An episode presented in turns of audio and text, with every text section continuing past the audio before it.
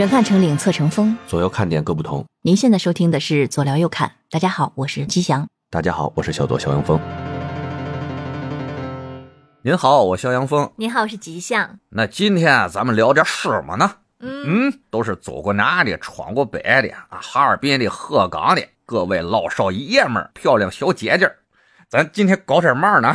你干嘛要说相声啊？这天儿啊，眼瞅着冷了哈，嗯，那咱们就聊一个碎尸案吧。这有什么关系吗？之前吧，在群里边说大家想听什么啊，征求大家意见。然后呢，大家说什么都有，说好长时间没聊案件了，那今儿就聊一期。本来呢想聊什么，你知道吗？本来我想聊这个大家给的一个话题，嗯，叫什么呢？叫南大碎尸案。这个案件在我上学的时候其实就特别火。嗯，那我说整理整理一些素材吧，但在整理这南大碎尸案素材的过程中吧，又让我逮着一案件。我觉得这个案件比这南大碎尸案吧还复杂，手段还残忍。哎，嚯，也不一定能残忍多少啊，因为嗯南大碎尸案那个的确实在太残忍了。都已经碎了，还能怎样？呃，南大那边切成两千多片儿哇，你想想，哎，这南大碎尸案咱今儿不聊啊，咱留着。要是有想听南大碎尸案的，嗯，朋友们可以在这评论里边留言哈，嗯，咱哪期再讲也行。不过今天啊，咱们讲的是哈尔滨碎尸案。嚯，这个案件，它的手段就是极其的残忍，而且是有团伙、有组织，并且整个的犯案时间跨越了三年，好几个省市流窜作案，针对的这个被害人是有特定群体的，啊，小姐哦，明白了啊，，嗯性服务工作者，嗯，那这个案件的受害者多吗？十好几个呢。嚯，而且啊，这帮王八蛋吧，把人弄死以后啊，碎尸，啊，碎尸完了以后绞肉馅儿，绞肉馅儿，绞完肉馅儿以后冲马桶。天哪！哎呀，极其恶心啊！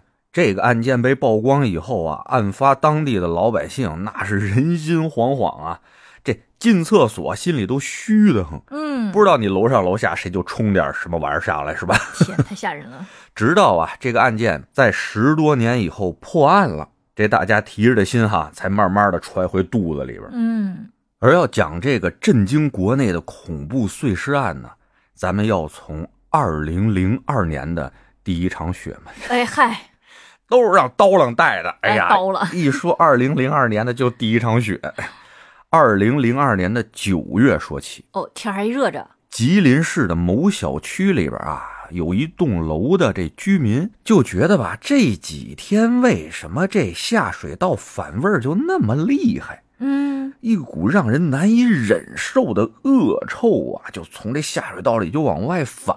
呵，找了物业公司几次呢？你也知道这物业公司对吧？不好好办事儿、哎有几个是正经办事儿的人，这事儿就没给解决了。后来这居民实在是忍不了了哈，打电话都报警了。这警察一问什么事儿啊？啊说下水道反味儿。嗯呵，警察同志也是相当无奈啊，说我们这是啊处理一些案件的，对吧？嗯您这下水道反味儿，您找物业去。那边说物业他不管事儿啊，我们这反味儿反的太厉害了，您怎么着也来一趟啊！这已经快打起来了，跟物业。警察同志呢没辙啊，接了几次电话都强烈要求他们出警，嗯，那为人民服务呗啊，怎么不是为人民服务啊，对吧？怎么着也得过来看看。哎，过来看看。警察同志呢，到了这小区以后，把那物业也都叫上了啊，什么管理人员啊，什么疏通人员，嗯哎，都到了那座楼。居民们呢，也都围了一圈儿就在这个楼下啊，有个管道井嘛，嗯，哎，大家就在那儿给他排污。警察同志盯着，怕出什么集体事件啊。咱东北哥们儿们性格都那么彪悍，对吧？嗯哎，万一几句话说蹭了，干起来怪不合适哈。是，而底下这么大阵仗吧，也引起了不少居民的围观。嗯，大家都七嘴八舌的说这是什么玩意儿啊，这么臭啊，太臭了。有人说可不是嘛，这都臭了好几天了啊，嗯，都一俩礼拜都有了啊，这一直不管。你看警察同志来了，他们物业也管了啊，真不是玩意儿。嗨，其中呢有一个男子个儿挺高的，在人群里边就说，指不定是哪家啊没素质，什么烂肉啊，乱七八糟的啊，就往这下水道里直接扔，嗯，所以才有这臭味儿呢。他说那是：“哎，大家说也有可能，也有可能。但就在疏通人员疏通这个管道的过程中啊，不但有很多的肉、骨头、油脂，甚至还有不少的毛发，慢慢的就从这下水道里边都弄出来了。嗯，而看到这些乱七八糟的东西吧，民警同志也有些警觉起来了哈，嗯，就在那儿分析到底是什么。初步分析啊，这些杂物里边含有大量的人体组织。哦，这还能看出来，那人家是专业的警察同志干什么的，对不对？嗯，至少头发是很明显吧，嗯指甲什么的。嗯，对对对，而当地的居民呢，一听警察同志这么说，不少人当场就给吐了啊！本来又臭，又听说这么骇人听闻的一个事儿，哎呦，大家都受不了了。嗯警察同志呢，也赶紧呼叫支援，并且赶紧把这现场就保护起来了。是，那得驱散人群啊，哎，大家就在散去的时候啊，刚才说啊，这是谁家那么没素质啊，扔的什么烂肉的这个高个男子哈，也慢慢的退出了人群，并且进入了这座楼。甚至呢，他在上楼的时候啊，碰见熟人，还打招呼呢。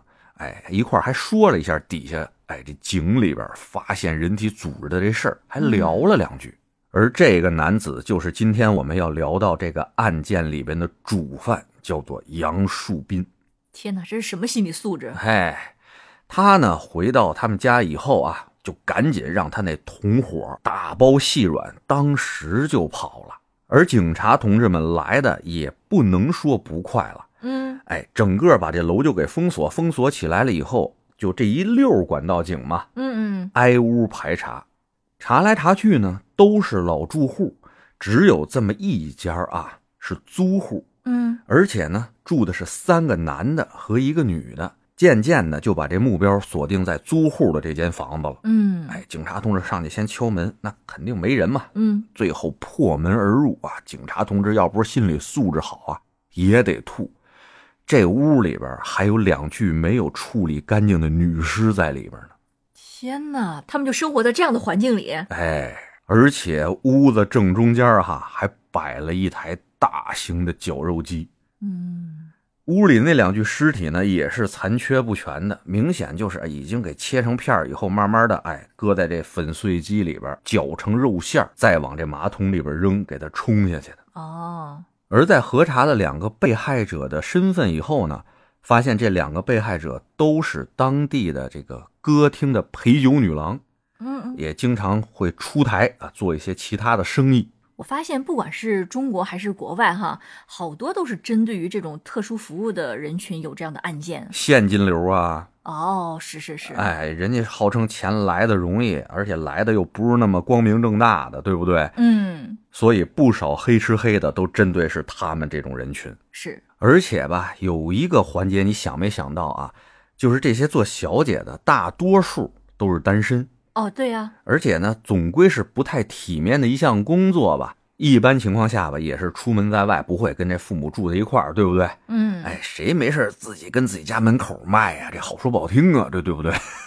对，尤其像他们更容易被带到一个陌生的环境去，他不像是呃普通人的话，可能防备心理会更重一些嘛。哎，对于这些犯罪分子来说，这些小姐们都属于送货上门那种了。嗨，是，话说回来啊，吉林的这小区案发以后呢，大家就查这房是谁租的，你租房总归得有些身份证明吧。嗯所以呢，警方就很快锁定了一个叫杨树斌的人。嗯那没别的，就赶紧成立专案组吧，就赶紧调查这事儿吧。但是啊，从这个案发以后，发现这个杨树斌就跟在人间蒸发了一样，完全找不着踪迹，并且呢，他们又查了最近几年的一些案件，发现呢，跟这个碎尸案的这种手法、手段和行事风格特别的相像。嗯，所以有可能是个连环案。哎，所以各地警方呢也是各种的配合嘛，把这些案件呢、都并案调查了。这一并案啊，不要紧啊，足足十几起类似的案件在全国各地发生。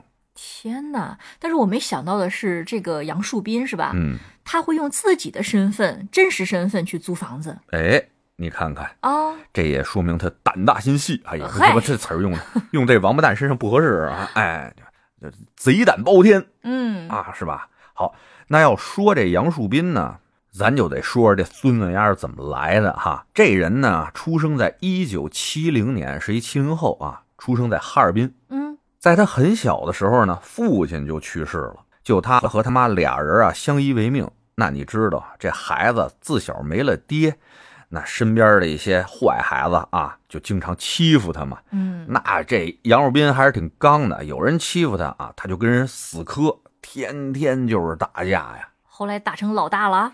呃，还不到那个时候啊，嗯嗯先是上学的时候嘛，在学校打，天天的老师请家长啊，他妈也是没辙没辙的，就说要不行的话呀，给他送到外地啊去学点什么去啊。送外地霍霍去。这妈这个脑回路也是挺清奇的，是，说怎么能磨练一下这孩子意志，别让他那么暴躁呢？送他去学武术了，哇，这不是要如虎添翼吗？这不是？对呀，哎，就给他送到五台山去练武术了。天，哎，这个事情我就挺奇怪的，不应该送你们河南少林寺去吗？嗯呃呵，五台山还有教练武术呢，这个我真还不知道。我也是不知道哈。嗯五台山还有教练武术的，是不是自少林寺这电影播出以后，大家觉得只说有和尚的地方就得有会练武术的？那是有护寺高僧啊。哎，反正呢，把这杨树斌送到五台山练了五年的武术啊，嗯，练成了，呀哎呀呀，练成了，牛逼啊！回来以后，妈更嚣张了。那肯定啊。一时间呢，那是打遍街骂遍巷啊，成为当地特别著名的一个小混混。嗯，这种人就应该早送少管所。他吧，回家以后呢，也不用上学了，对吧？练了五年，回来以后呢，就在当地的农机厂找了一份工作。嗯，可他后来吧，就觉得这农机厂能挣几个钱，对吧？还是得犯罪，我嗨，必须得犯罪，因为他呢打架不厉害嘛，哎，所以认识了当地的一个道上一大哥啊，整天跟这大哥一块厮混，成为这大哥的一个头号打手，嗯双花红棍啊。有一次呢，他就跟这大哥和几个小弟出去抢劫去，他就在旁边镇着场子，他都没动手。抢完了钱以后，大哥还分了他一份儿哟，他就觉得这钱来的怎么就这么容易啊、嗯，而且这给人俩大嘴巴踹上一脚，人就踏踏实实、老老实实的交钱了，这买卖太好了，那得、嗯得干啊！于是啊，就跟这黑老大天天在他们那块儿犯罪啊，就必须犯罪，每天。直到有一次啊，这事儿玩大了。你知道，当地不光是一个大哥，知道吧？这条胡同有这条胡同大哥，那条胡同有那条胡同大哥。那是。哎，有一天呢，这个大哥带着一群小弟，那个大哥也带着一群小弟，大家哎，街头偶遇，打起来了。而在这次斗殴中呢，他们弄死了一人，嚯，并且打重伤了两个，把对方跑了啊！这杨若斌当时就跑了，他那剩下那老大呀，还哥几个全被逮了，就跑了他一个。嚯，这够机警的呀。哎，是够敏的哈。啊，从这件事儿上就能看出来，他在这个黑道几大技能啊，逃命这项技能上面是加了天赋点儿的。嗯，他这一逃啊，就直接从东北逃到广州去了，这够远的。是吧？这跑不得跑远点吗？给他个护照，他还敢逃阿富汗去呢，对不对？肯定啊。他到广州那边呢，哎，也打点零工哈。后来呢，在这广州工作的时候，认识一哥们儿啊，俩人臭味相投嘛，没事儿就一块到处喝酒啊、玩儿什么的。有一天呢，这俩人在广州的一小破歌厅在那玩儿，哎，一边喝酒一边聊天一边唱歌，就说了：“哎，你看这不少陪酒的这帮姑娘哈，你说他们一宿能挣多少钱？”另外那哥们儿说了：“啊肯定不少挣啊！你看看他们陪一会儿几百几百的，对不对？”嗯，这杨若斌说：“那这么着吧，他们这么有钱的话，不如咱们从他们身上弄点钱吧。他们主要看着还这些人不敢报警。哎，这钱来的也不是太正路，对吧？啊，于是啊，他们就哎找了一个陪他们酒的一女孩，应承了一个高额的出台费，就把这女孩给带出去了。嗯，带到一个小树林里边以后啊，就把这刀拿出来了，说：“别动啊，我们今天劫钱不劫色。”这姑娘说：“那怎么办啊？要什么都给呀、这刀架脖子上了，嗯不能不给啊。但这姑娘跟他们说：“您看我这做这工作哈、我身上穿的相当的清爽，对吧？您看我这这么一个小包包，啊，里边就这几百块钱，要不您都拿走？”啪，上去大嘴巴，糊弄鬼呢啊！几百块钱就想把俩爷们给打发了。这几百块钱好像还是我们刚才给你那吧？甭废话，带我们上你们家去啊，看看有多少钱。于是呢，这俩人跟着这姑娘就回了他们家。没想到哈，意外收获，这姑娘家掏出了十万多块钱，嚯，哎，卷包就给汇了，完事儿俩人就跑了。跑完以后，这姑娘当时就报警了。这嗯十万块钱不少呢，九八年的时候啊，嗯嗯，那可不是攒了多长时间呢？啊，跟警察同志说，我被打劫了，他们抢了我十万多块钱。警察同志马上出击，最后啊就把杨汝斌那哥们儿给逮着了。这杨汝斌又跑了跑了，呵。虽然这姑娘损失了十万，但是她要是后来知道这个杨树斌是连环杀人案的一个阿弥陀佛吧，他就哎，这杨树斌抢完这十万块钱以后啊，跑了，跑哪儿去了？要不脑回路比较清奇呢，又跑回哈尔滨去了。是，只会两头跑吗？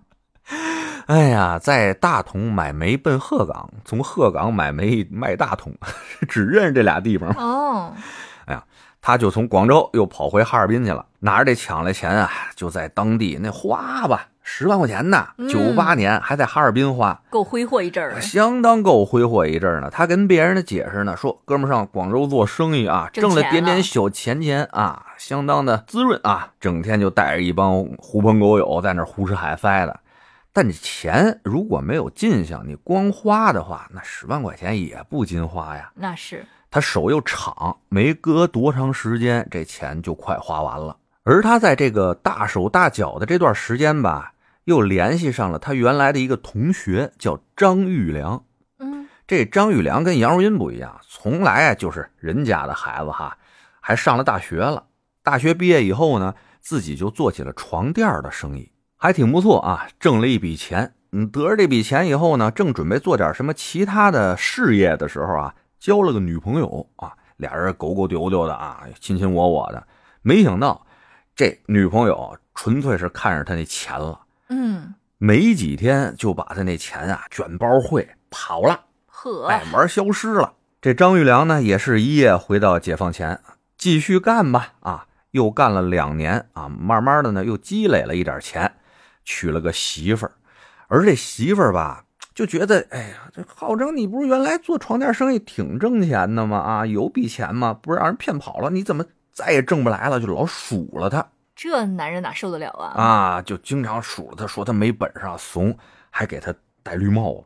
哎呀，哎，就在这个张玉良啊最衰最惨的这段时间啊，杨汝斌不是从广州回来了吗？号称成功人士啊，每次都是花天酒地，杨总买单啊，挣了钱你得回家呀，要不然如锦衣夜行一般，不太舒爽。呵，那你回来既然谝嫌有钱，那不得找原来的熟人吗？嗯哎，他就找到了张玉良，还找到了他们原来啊在农机厂的一个同事，叫刘爱斌。这刘爱斌呢，从小生过点病啊，腿上落下毛病了，是一个拐子。但是呢，这刘爱斌有一特点啊，脑子特聪明。这也就是杨树斌为什么愿意跟他当朋友的一个啊理由。他原来能打吗？嗯，哎这个一文一武相得益彰啊！呵，这算有了军师了。哎，有了军师了哈，嗯仨人呢啊挺好，一直在一块混，混了一段时间，这杨树斌不是也没钱了吗？就跟这哥俩说：“哎，你知道我这钱是怎么挣来的吗？哎，你不是上广州那边做生意去了吗？不是大老板吗？” 杨树斌在那呵呵一笑哈，哎，大老板。从小到大，我什么样你们不知道吗？我长那当大老板的脑袋了吗？我我告诉你们啊，我这钱是怎么来的啊？是他妈勒小姐勒出来的。于是他就把他呀在广州犯罪的经过给这俩哥们说了。呵，这俩人一说，哇，小姐那么有钱吗？嗯，杨树斌说：“可不是嘛，他们不但有钱啊，还不怎么爱消费呢，好攒钱，都想着趁年轻赶紧挣点钱，以后攒出一笔钱来啊，就上岸了。嗯，嗯该嫁人嫁人，该开个买卖开个买卖去了。所以呀、这帮人是有钱，弄他们肯定没错。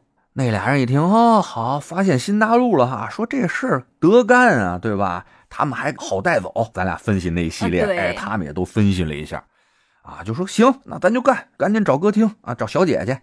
这刘爱斌啊，说，哎，得得得得，不是这么着的，你怎么能在家门口干这事儿呢？那不是家门口我熟啊，呵，我知道哪有小姐啊，这就嗯家门口好方便。小杰对他也熟。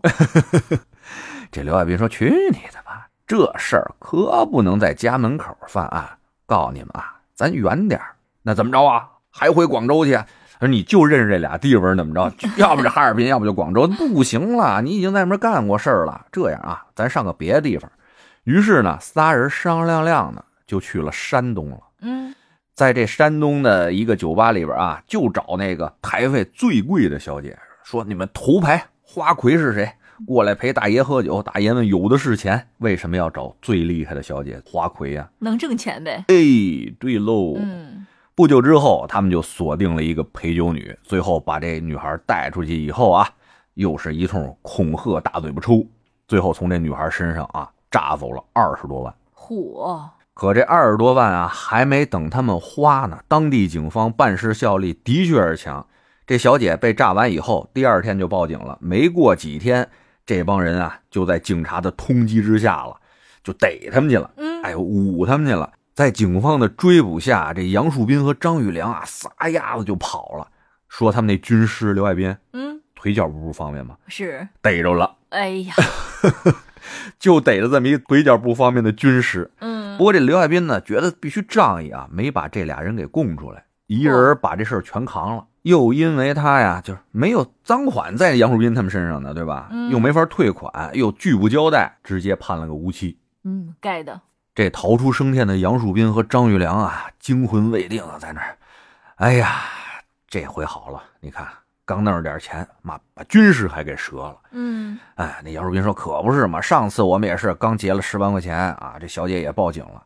看哈，以后咱再干这种事儿，就不能留活口，天哪！要不勤等着他们报警去嘛。”那张玉良说：“对对对，绝必得弄死他们。”这俩人啊，就定好了以后的犯罪的计划方针了，嗯，不留活口。太狠了。哎这俩人呢，第一次杀人啊，是在两千年的春节，他们又找了一个小姐啊，把这小姐呢骗到他们的出租屋内，勒索了现金，随后逼迫这女孩用随身携带的银行卡，又取了不少钱给他们。嗯嗯，这小姐给完钱以后，本来以为就算是完了吧，大哥都劫完财了，后来还劫了点色，对不对？还不放我走吗？没想到啊，这杨树斌牙一咬，心一横，从后面拿了条绳子，就把这女的给勒死了。哎，勒死以后就地分尸，把这尸体分成了五块，分别装了五个袋子啊，给扔到这个城市的各个角落里边去了。然后他们就跑啦。那肯定跑了，嗯打一枪换一地方嘛。所以啊，像这类的犯罪其实是相当难破案的。我们上学的时候也分析过哈，这种受害人和被害人之间没有任何的瓜葛和关系，不是什么情杀，也不是什么仇杀，嗯什么关系都没有，纯粹是两个完全陌生的人，只不过在这一歌厅里边啊，大家谈了笔生意。本来就是第二天你走你的，我走我的，谁都不认识谁就完了。这种事儿出了，相当难破案。再赶上当时呢，刑侦手段还不是太发达，一些科技手段还都没上来，嗯嗯嗯，街上的摄像头也不是那么足够，包括歌厅里的摄像头，尤其是有那种灰色地带的那种歌厅，谁给你上那么多摄像头啊？那是。拍他们干嘛呢？对不对？嗯，所以侦破难度很大哈。侦破难度相当大。再赶上他们这个打一枪换一地方流窜作案嘛，这难度就更大了。嗯而且杨树斌和张玉良在逃窜作案过程中啊，又遇着这么一志同道合的这么一好朋友，啊，哎，叫做吴红叶，也是一个心狠手辣的这种无业人员吧。嗯，哎，这仨人啊，臭味相投。尤其是呢，知道这个哎杨和张这俩人干的这买卖以后啊，这这吴红叶相当兴奋啊，也有兴趣。说：“哎呦，还有这么好的买卖呢！我早不知道，早知道我早干了。这么着，两位哥哥，咱一块儿吧啊，咱找地儿结个拜，哎，一块儿干这种啊犯罪分子。哎呀，我就喜欢这条道啊，好吧，跟俩哥哥一块儿干。这俩人一看啊，这吴红叶还挺上道，三个人人多力量大，好办事儿。于是这仨人就形成了一个临时的小团伙，嗯一直流窜在作案。他们有一次呢，在作案过程中啊，认识了一个叫吉红杰的这么一个小姐，把这吉红杰弄到家里以后啊，仨人啊，先是高兴，知道高兴吧？啊，嗨，知道。高兴完了以后，就说把这吉红杰身上钱也抢出来，再给他弄死。嗯没想到啊，这个吉红杰在伺候这个杨树斌的时候，哎，使出了浑身的解数，让这个杨树斌呢是格外的高兴。嗯，并且呢，在三个人露出狰狞本来面目的时候啊，这吉红杰表现的相当的冷静，就跟他们说：“你们三个大老爷们儿这么干，能干出什么事儿来？我告诉你们，我对你们其实很有作用的。”啊，巴拉巴拉给这仨人一通 CPU 啊，愣把这三个恶魔给说服了。嚯！最后，这个吉红杰加入了三人的邪恶小组织，变成了四人的邪恶组织。就变成后来这个三男一女的这个团伙。哎，变成了团伙。后来他们的行为方式呢，基本上啊，就是这哥仨出去啊找小姐或者怎么着，如果找不来，人家比较有那种啊警惕心的话，这吉红杰利用他这个做小姐的身份啊，把那些姐妹骗过来，嗯，哎，来进行犯罪活动。而且最孙子的是什么呀？这吉红杰啊，利用他女性的身份，就比如说这个团伙到了一个地方哈。他先在这个社区里边啊，找一些可能有钱的这种女性，然后呢，特意去接近人家啊，跟人姐姐妹妹的，请人吃吃饭啊，一块打打麻将啊。等别人放松警惕以后，哎，就把这些人呢，就骗到家里边进行犯罪活动。有一次啊，他们在广州啊，又去广州了。这帮人对广州怎么就那么有执念呢？可能当地的小姐收入水平也高。哎，你看，你还真想到这方面了哈！你这么说绝对对，但我也没消费过，他们有多高呢？哎呀，别装！呃，就这个没有装。行行，我信了，信了。嗯，对吧？嗯。哎呀，吓死我了，还以为败露了呢。没没没有，真的正正经的行走的贞节牌坊，你说什么呢？他妈说到哪儿了？这都，啊，说到小姐收入高嘛。哎，这吉永杰有一次又骗了俩小姐回来。回到屋里以后呢，哎，这上来啊，就是又是老规矩，上一大嘴巴，说你们欠我那五百万呢，五百万，哎，就上着我，当时就把那俩小姐打傻了，把这俩人绑起来以后，就是一通的摧残啊，先让那三个男性恶魔先高兴一下，凌辱一下，凌辱完了以后，这个吉红杰因为她是女性，她最知道这个女性的心理啊，还有生理的一些弱点在哪儿，嗯，就不停的对这两姐妹啊。进行摧残，惨无人道的摧残，就是要把这个小姐们这个最后一点剩余价值都榨出来。天哪！这里所说的这个剩余价值啊，包括生理的、心理的、经济方面的。这帮人啊，到最后我觉得已经变了态了，他们会用各种方法蹂躏他们的这些被害人。为什么呢？非要做到虐杀吗？就是他们觉得有快感。哎呀，真的变态了！就已经是变态了，就哎呀，细节我都不太想跟大家说，就是拿什么各种斧子呀、锤子呀、木棍啊，就开始对他那些受害人就轮番的殴打，然后各种的捅啊，各种的，哎呀，就不说了吧，反正大家就往特别残忍了想。而且就是像啊，这次对这两姐妹，把她们身上的钱和她们能够拿到的钱都拿到以后，还让他们打电话管家里人要钱。啊，哎，并且就拿刀攮在脖子上说啊，不许说方言，还，嗯，哎，其中呢，那个姐姐有个前男友，这俩人当时都没什么男朋友啊，有个前男友，还分手两年多了，非逼着她给那前男友打电话啊要钱，那你说这事儿哈，嗯，哎，最后这前男友问他，你这那么长时间不给我打电话，上来就亲爱的，你不是被人绑架了吧？也是半开玩笑的，没想到真是一语中的啊！嗯，最后说了半天呢，这男朋友给她打了一千七百块钱过来。呵，哎呀，这点钱哪能满足这四个恶魔呀？是，又是一顿毒打呀，把这俩人打的都已经不成人形了，浑身是青一块紫一块的，烂的流血的地方哪儿都是伤啊。嗯，而不挨打的时候呢，这俩人的什么手脚、嘴巴，甚至连眼睛都会被他们封起来。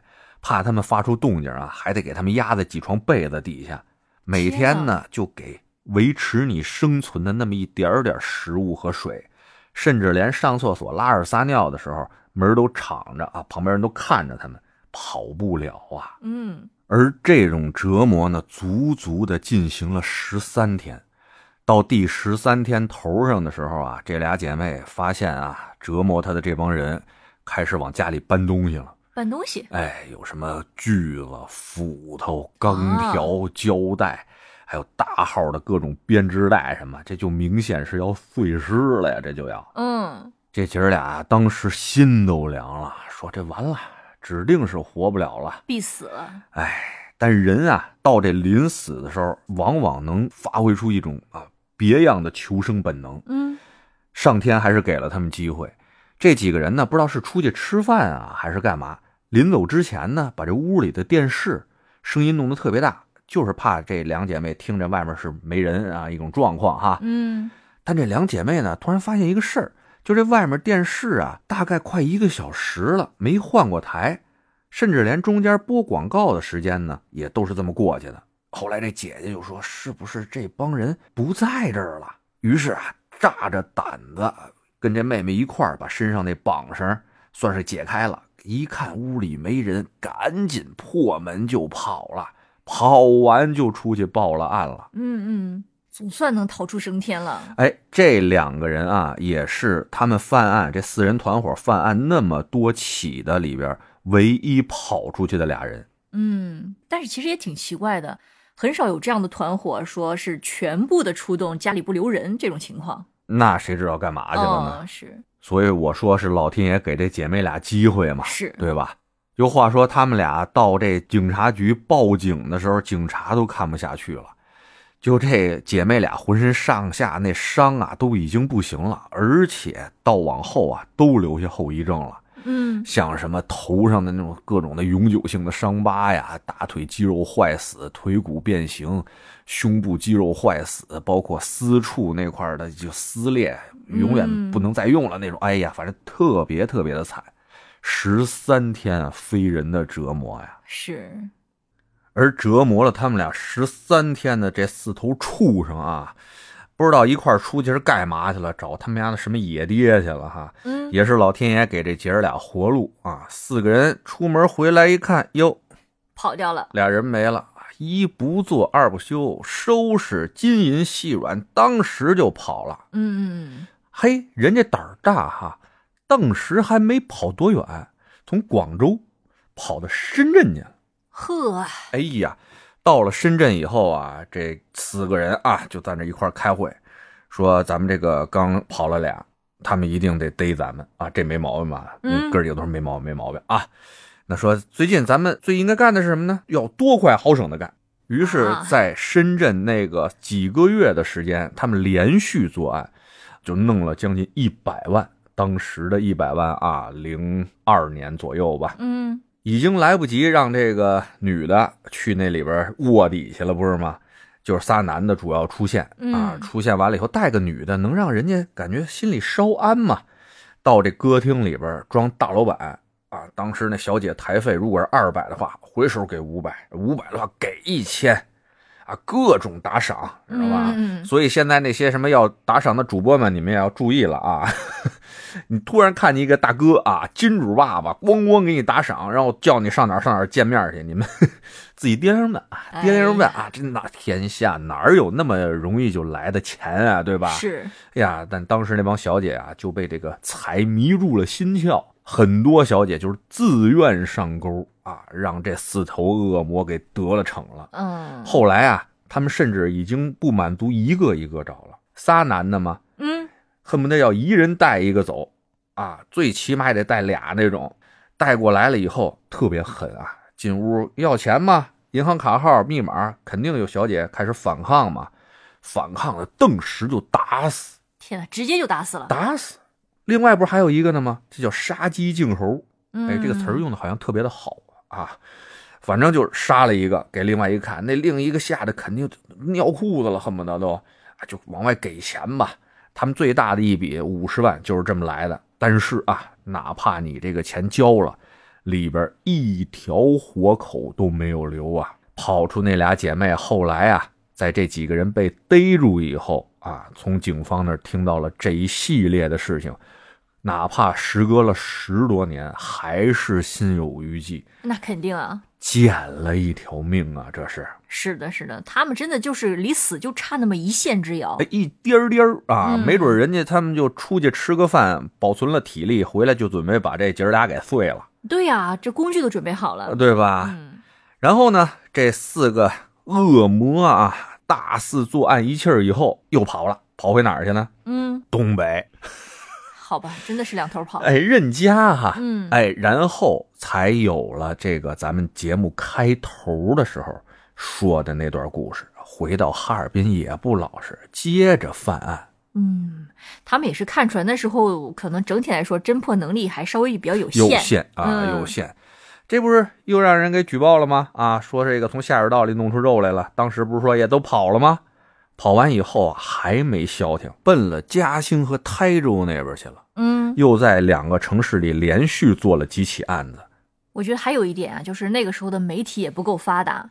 你想想，他连续作案了那么多起，当时如果有现在的这些包括自媒体在内的，嗯如果是传播了那么广的话，那肯定不会有小姐感再出来了。自媒体肯定没现在这么发达，不过什么实体的那些媒体啊，什么杂志啊、报纸啊、但还是书刊啊，比网络要传播的少的太多了。那时候主要做网络新闻的就是那几大门户网站嘛。嗯，哎，哪儿哪儿哪儿的这些重大案件，如果公安机关报出来的话，让他们报的话，他们能报。但有一系列的案件，尤其是在没破案之前，公安机关是不会让这些媒体报的呀，嗯，也不会向这些媒体通报的。反正总之不会像现在有智能手机看新闻那么方便吧？对，嗯尤其是那时候警察还没破案呢，那你先把一些掌握的细节爆出去了，那很容易让犯罪分子也掌握到一些一些啊细节，对对对，对吧？嗯，哎，这个怎么着呢？无可厚非吧。是，不过在现在啊，天网啊，天网系统到哪儿哪儿，尤其像几个大城市，哪儿三步一摄像头，五步一摄像头的，对不对？对对对，这是在深圳，在什么广州，在哈尔滨都不太可能了。啊，他们倒没敢来北京是吧？哎 嗨，是，哎，天子脚下，首善之区。整体来说治安还是更严一些。嗯、但是还有个天上人间。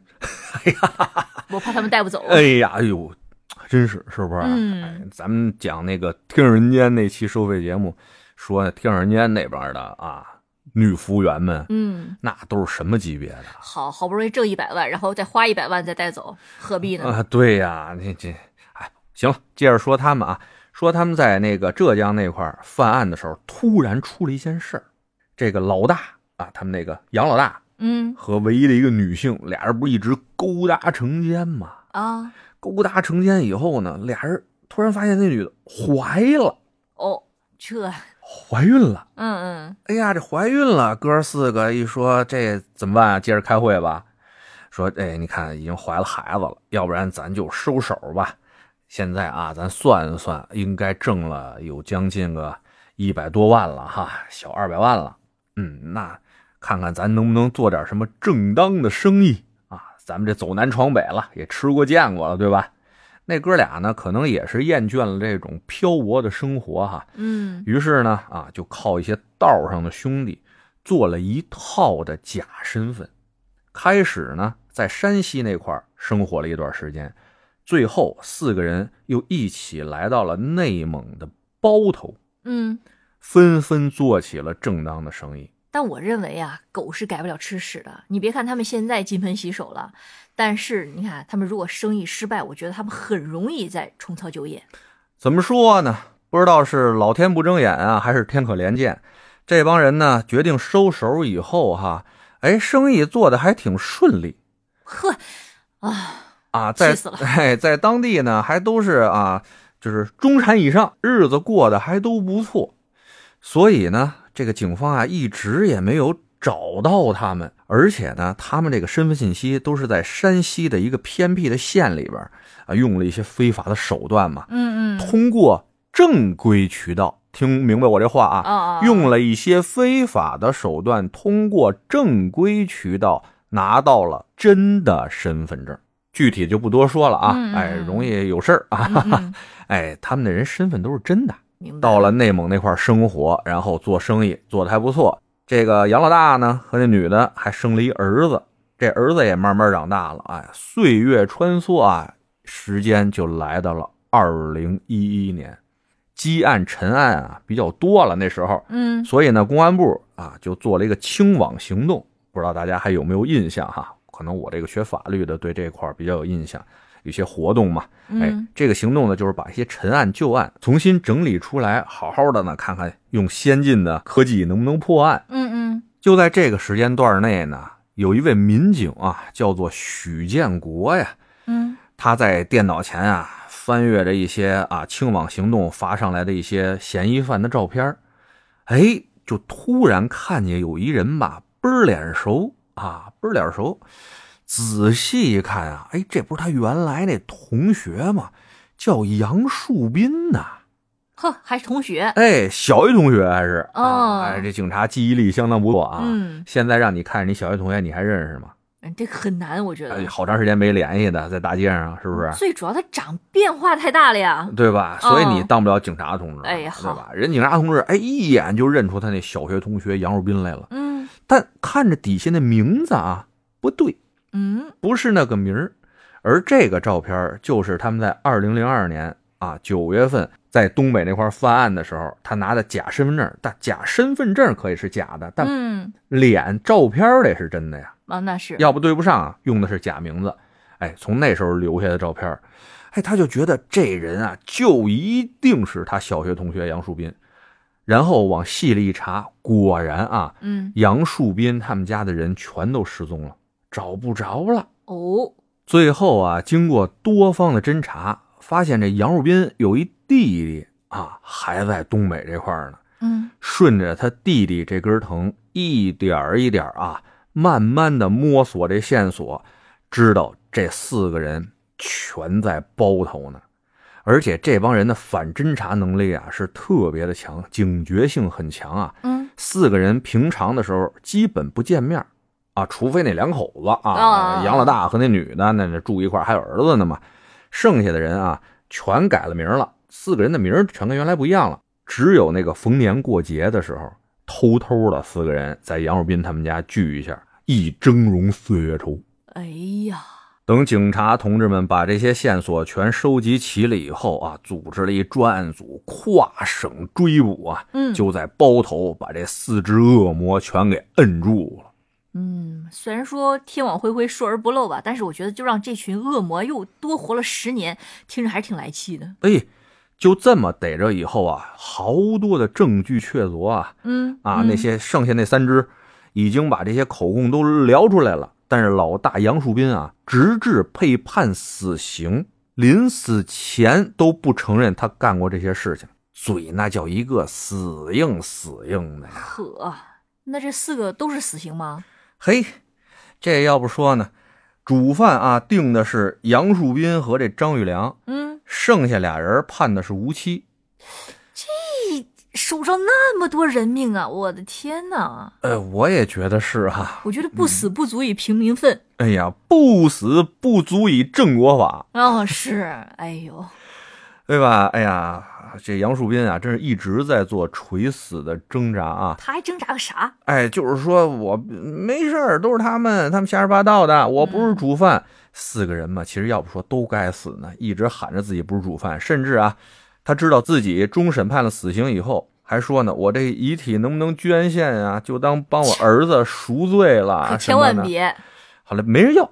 呃，这真是没人要。哎，这这东西搁谁身上，这狼心狗肺，搁什么正经人身上能好啊？对吧？是啊，反正不管说咱们是不是心有不甘，但这个事儿总归还是尘埃落定了。对，完事儿了。以上呢，也是把这个哈尔滨团伙碎小姐案带给大家，也是希望大家啊，从这里边能够看到人性的一些险恶啊，一些残忍。最近不是在打狗吗？啊，嗨，这也有联系。打野狗什么的，打家里养的狗，就是因为那个别的缺心眼儿主人啊，他妈的不按规矩拴绳，不按规矩戴口罩养狗哈，让这帮小畜生倒了霉了啊！我想说的是什么呢？这狗啊，它终归是畜生，但是有的时候啊，这个人性恶起来，那真是连畜生都不如啊！那是，得嘞，今儿就聊到这儿哈，大家拜拜。嗯，拜拜。